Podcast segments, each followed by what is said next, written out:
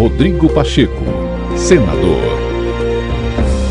Olá, seja bem-vindo. No ar, o novo podcast do senador Rodrigo Pacheco para você acompanhar as principais ações do presidente do Senado Federal. Na última sessão legislativa de 2022 do Senado Federal, o presidente Rodrigo Pacheco fez um balanço da sua gestão à frente da casa e destacou a alta produção legislativa desde que ele assumiu o mandato em fevereiro de 2021. Segundo a Secretaria-Geral da Mesa, o Senado registrou seu biênio mais produtivo desde a Assembleia Nacional Constituinte atingindo um marco de 807 matérias legislativas aprovadas, dentre projetos de lei, medidas provisórias, projetos de decreto legislativo, projetos de resolução do Senado, propostas de emenda à Constituição e projetos de lei complementar. Se somarmos a esse montante o número de mensagens, ofícios e requerimentos, a produtividade ultrapassa a casa de mil aprovações plenárias durante os anos de 2021 e 2022. Eu peço atenção do plenário, senhoras senadoras, senhores senadores, brasileiras, brasileiros, enquanto há a votação de segundo turno. Eu cumprimento a todos que nos acompanham pela TV Senado, nas redes sociais do Senado Federal ou presencialmente aqui no plenário da Casa. Aproximamos-nos do merecido período de reencontros, festejos e descansos que nos traz mais um final de ano, momento de rever os entes queridos, rememorar boas lembranças do passado e refletir sobre nossas vidas. Dirijo-me hoje a vossas excelências, senadores e senadoras, portanto, para celebrar o encerramento de mais um produtivo ano legislativo do Senado Federal. E falo produtivo me referindo não apenas apenas a números, embora as estatísticas corroborem minha afirmação, mas principalmente a relevância das matérias tratadas e a qualidade das proposições aprovadas pela Casa.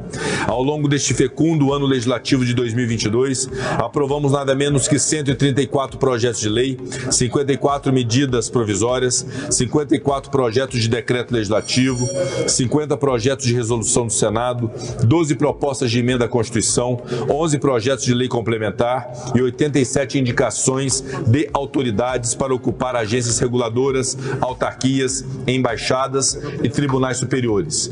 No dia 1 de janeiro deste ano até o presente momento, contabilizamos 383 matérias regulamentadas pelo Senado Federal. Considerando todo o período que tive a honra de estar à frente desta casa, tenho o orgulho de dizer que este foi o biênio mais produtivo do Senado desde a promulgação da Constituição Cidadã. Ao todo, aprovamos 800 407 matérias Senhoras e senhores, a objetividade dos números é a prova do nosso empenho e de nossa responsabilidade. Todos os assuntos mais pungentes das principais áreas de interesse da população brasileira receberam durante o corrente ano o cuidadoso estudo, a paciente dedicação e uma eficaz resposta por parte dos senhores e das senhoras senadores e senadoras. De fato, centenas de proposições ligadas às pautas de saúde, educação, inclusão de gênero, meio ambiente, tecnologia, e desenvolvimento, transporte, cultura, esporte, para citar algumas, foram analisadas por este colegiado e suas comissões. Assevero que no período em que atravessamos a maior crise de saúde pública vivenciada pelo mundo no último século, decorrente da pandemia do coronavírus, nós senadores não poupamos esforços para garantir o bem-estar físico e mental de nossos concidadãos. Para homenagear nossas bravas e nossos bravos profissionais da área que se sacrificaram, colocando colocando-se na linha de frente do combate à terrível doença que ceifou a vida de 700 mil irmãs e irmãos brasileiros, promulgamos as emendas constitucionais número 120, que definiu a responsabilidade financeira da União na política remuneratória e na valorização dos agentes comunitários de saúde e de combate às endemias. Emenda constitucional número 124 e lei 14.434, que instituíram o piso salarial nacional da enfermagem, do técnico de enfermagem, do enfermeiro enfermeiro, do auxiliar de enfermagem, da parteira. E por fim, aprovamos na sessão de ontem a proposta de emenda à Constituição número 42 de 2022, que estabeleceu o dever de a União auxiliar financeiramente estados, Distrito Federal e municípios para pagamento do piso. Aprovamos também a criação do Programa de Acompanhamento do Câncer de Mama no Sistema Único de Saúde, PL 4171 de 2021 a redução da idade mínima e extinção da necessidade de consentimento dos cônjuges para a realização de procedimentos contraceptivos, PL 1941 de 2022, a regulamentação da profissão de instrumentador cirúrgico, PLC 75 de 2014, a prorrogação das barreiras sanitárias para a proteção dos povos indígenas, MP 1121 de 2022 a simplificação para a compra de vacinas pela iniciativa privada, o direito à realização do implante de prótese no coração via catéter pelo SUS, PLS 688 a garantia de recebimento de avaliação psicológica durante o pré-natal e na consulta de pós-parto às gestantes e puérperas, PLC 98. Não menos importante foi a aprovação, agora em caráter permanente, da regulamentação da telemedicina no país, PL 1998 de 2020, que tem facilitado a vida de milhões de brasileiros e reduzindo significativamente as filas para atendimento, desde que seu uso foi temporariamente autorizado no início da calamidade da pandemia. Também tiveram proeminência nesse Senado Federal todas as proposições voltadas à temática da educação. Sabemos que não há possibilidade de um horizonte próspero a qualquer país sem que haja um investimento efetivo na educação pública. O Brasil que merecemos passa pela capacitação de nossos jovens, pela garantia de um ambiente educacional que desperte o interesse e as vocações de nossas meninas e meninos e por sua preparação para a vida adulta e profissional. Entre as matérias aprovadas, recebem especial atenção da mídia e da sociedade, a renegociação das dívidas do FIES, a regulamentação do uso da pedagogia da alternância nas escolas do campo, para permitir a utilização de metodologias alternativas a instituição da semana dedicada à saúde mental nas escolas de educação básica e superior, a ampliação de alcance do Programa Nacional de Acesso ao Ensino Técnico e Emprego, Pronatec no Campo, PLC 2102 de 2018. O Senado Federal também não ouvidou questões relevantes relacionadas à ciência e tecnologia. A emenda constitucional número 118 prestigiou, de uma só vez, três questões fundamentais à população brasileira. Ao flexibilizar as restrições à população, comercialização e utilização de radioisotópicos, passando a autorizar essas atividades para fins de pesquisa em usos médicos, agrícolas e industriais, a emenda constitucional número 118 não apenas estimula o progresso nacional nas já citadas áreas da saúde e da educação, mas ainda promove o desenvolvimento tecnológico e industrial de nossas empresas e institutos de pesquisa. Outra mudança constitucional intrinsecamente ligada à área de tecnologia foi a emenda número 115, que incluiu a proteção de dados pessoais entre direitos e garantias fundamentais. E inescapavelmente atrelados a um mundo em contínua virtualização, a cada dia os brasileiros se veem diante da necessidade de compartilhar seus dados pessoais com empresas, órgãos públicos e outros cidadãos. Aproveitando o profuso acolhimento social e o franco sucesso da implementação da Lei Geral de Proteção de Dados, consideramos oportuno alçar tal direito à esfera constitucional. Asseguram-se assim os direitos da pessoa à privacidade e à autodeterminação, sem tolher o desenvolvimento econômico e tecnológico da coletividade. Aliás, se um dos objetivos fundamentais da República deve ser a garantia do desenvolvimento nacional, consoante o texto do inciso 2 do artigo 3 da Constituição Federal, incumbe ao Poder Legislativo a atuação legiferante e fiscalizatória necessária a propiciar o devido atingimento de tal objetivo. No âmbito externo, aprovamos dezenas de acordos internacionais, bilaterais e plurilaterais, destinados a regular a cooperação para o desenvolvimento recíproco em diversas áreas, como defesa, comércio, transporte. Entre eles, mencionamos apenas a título de exemplo o projeto de decreto legislativo número 923 de 2021, que regulamenta a redução das barreiras comerciais entre 11 países, como parte do acordo sobre o sistema global de preferências comerciais entre países em desenvolvimento. No âmbito interno, o desenvolvimento econômico nacional foi alvo de nossa atenção ao deliberarmos, por exemplo, sobre as medidas provisórias que tratavam da ampliação das possibilidades do uso do Fundo Garantidor da Habitação Popular em financiamentos habitacionais do programa Casa Verde Amarela, facilidades no acesso ao crédito para os microempreendedores individuais, para micro, pequenas e médias empresas e para beneficiários do INSS, entre outras medidas. Antes de sublinhar os números da produção legislativa deste ano que se encerra, trago-vos a lembrança as importantes medidas empreendidas em, em apoio e favor do setor cultural e aos artistas de nosso país.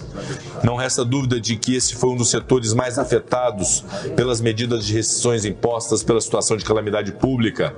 Segundo o IBGE, o setor cultural é a principal fonte de renda de cerca de 4 milhões e 800 mil brasileiros. O Estado tem o dever de compensá-los e assegurar a continuidade de nossa tão celebrada riqueza cultural. Por isso, acatamos a prorrogação do Plano Nacional da Cultura, que tem como princípio a valorização da diversidade cultural brasileira. Aprovamos também a Lei Paulo Gustavo, que autoriza repasse de cerca de 3 bilhões e 800 milhões de recursos federais a estados e municípios para fomento de atividades e produtos culturais. E a Lei Aldir Blanc II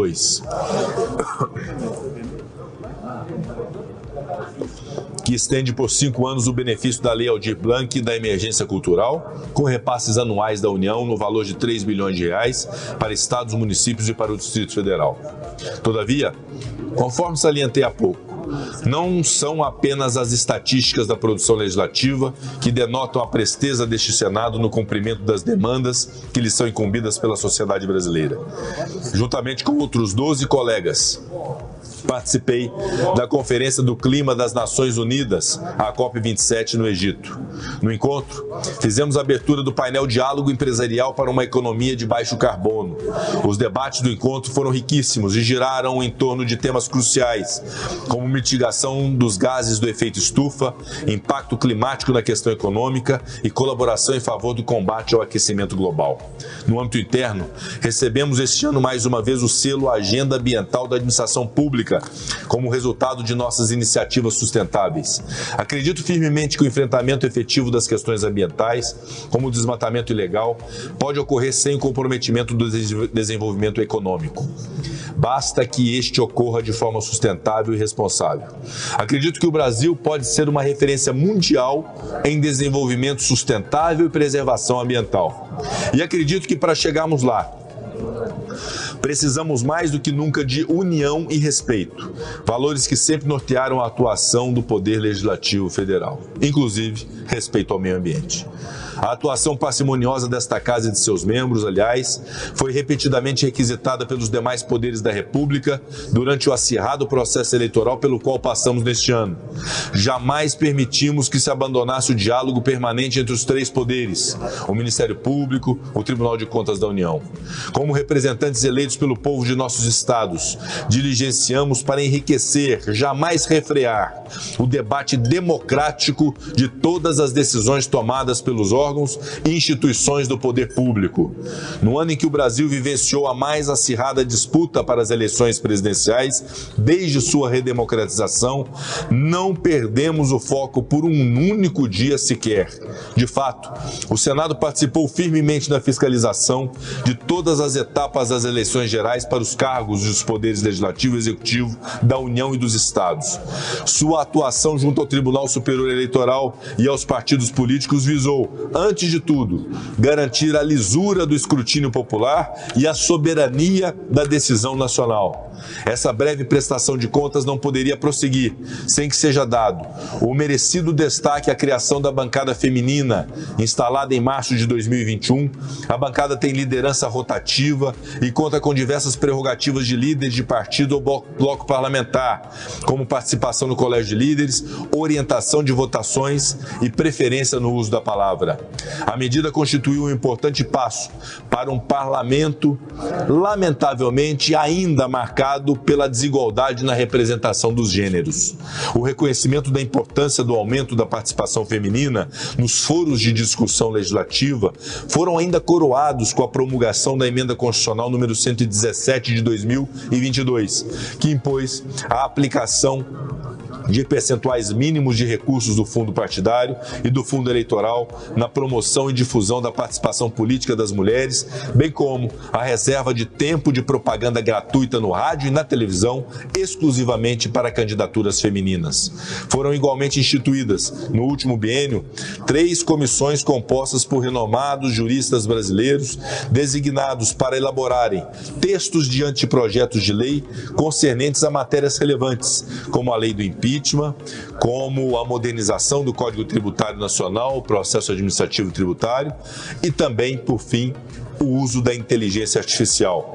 Temos plena confiança de que os juristas realizaram um primoroso trabalho que, quiçá, nos orientará em breve a enriquecer sobremaneira a futura deliberação dos parlamentares acerca desses temas. Nossa gestão também se notabilizou pela consolidação do SDR, o Sistema de Deliberação Remota do Senado Federal. Esse revolucionário legado deixou a casa pela mesa diretora, deixado a casa pela mesa diretora que nos antecedeu e que, em 20 de março de 2020, permitiu a este plenário ser o primeiro do mundo a realizar uma sessão deliberativa de maneira integralmente remota. Nesse momento, é preciso realçar a essencialidade do trabalho desenvolvido pelo corpo funcional e pela equipe técnica desta casa.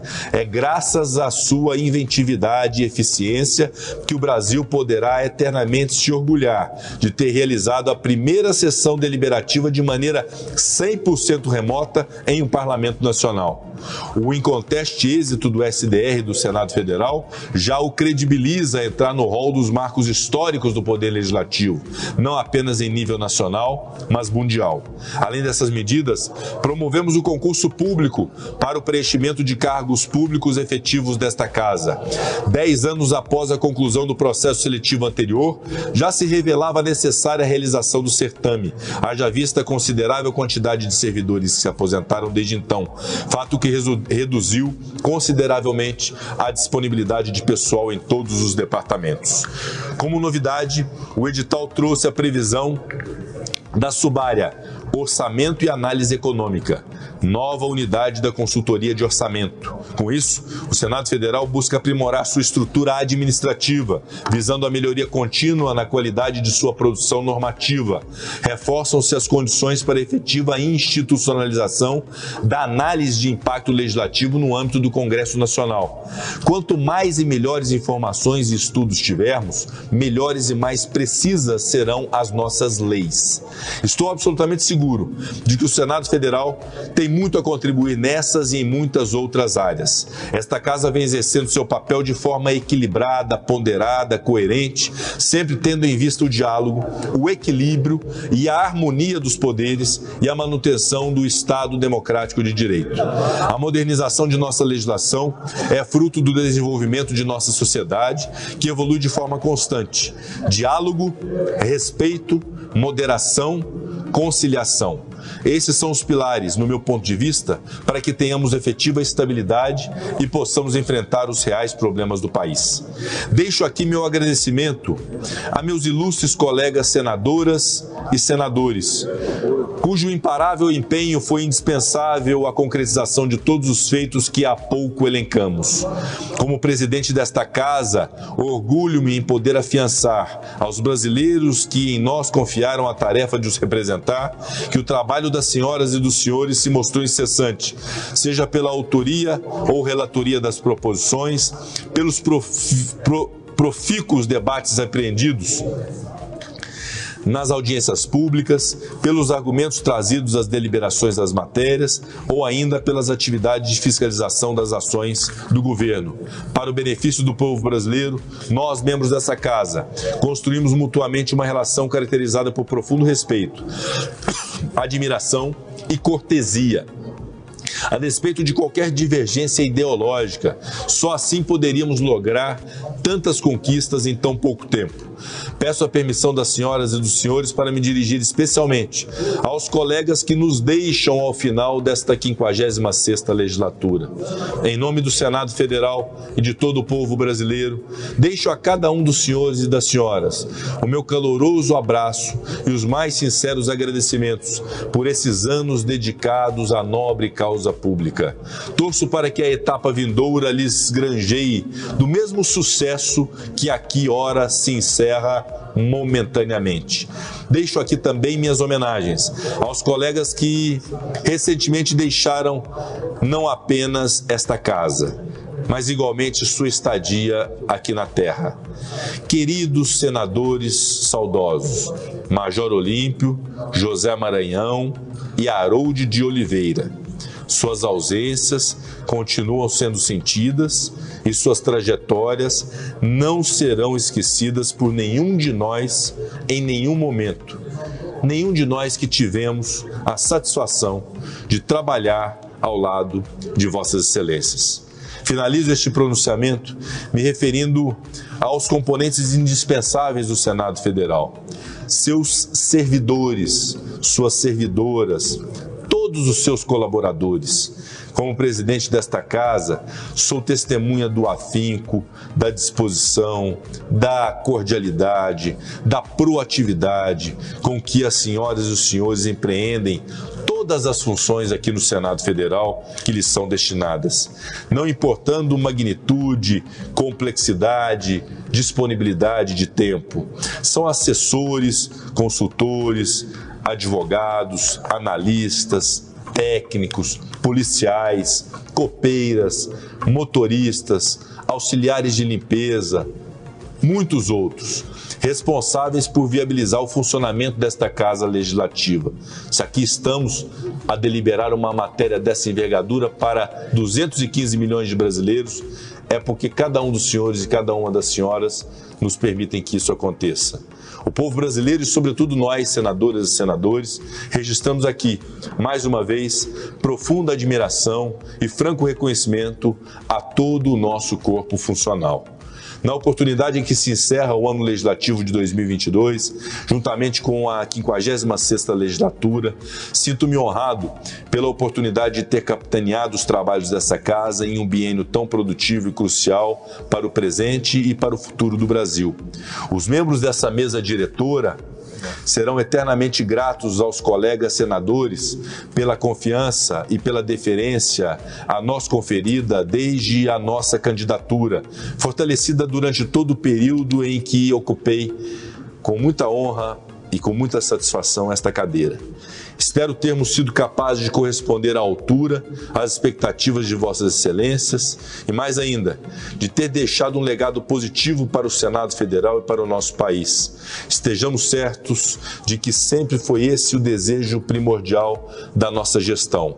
Portanto, em meu nome, como presidente do Senado, em nome da mesa diretora, os senhores senadores e senhoras senadores que compõem essa mesa diretora, a quem pioradamente agradeço, eu faço esse pronunciamento de balanço dessa gestão, em especial desse ano, agradecendo sobremaneira a cada um dos nossos amigos, colegas senadores colegas senadoras e de todo o corpo do Senado Federal. Muito obrigado. Rodrigo Pacheco, senador.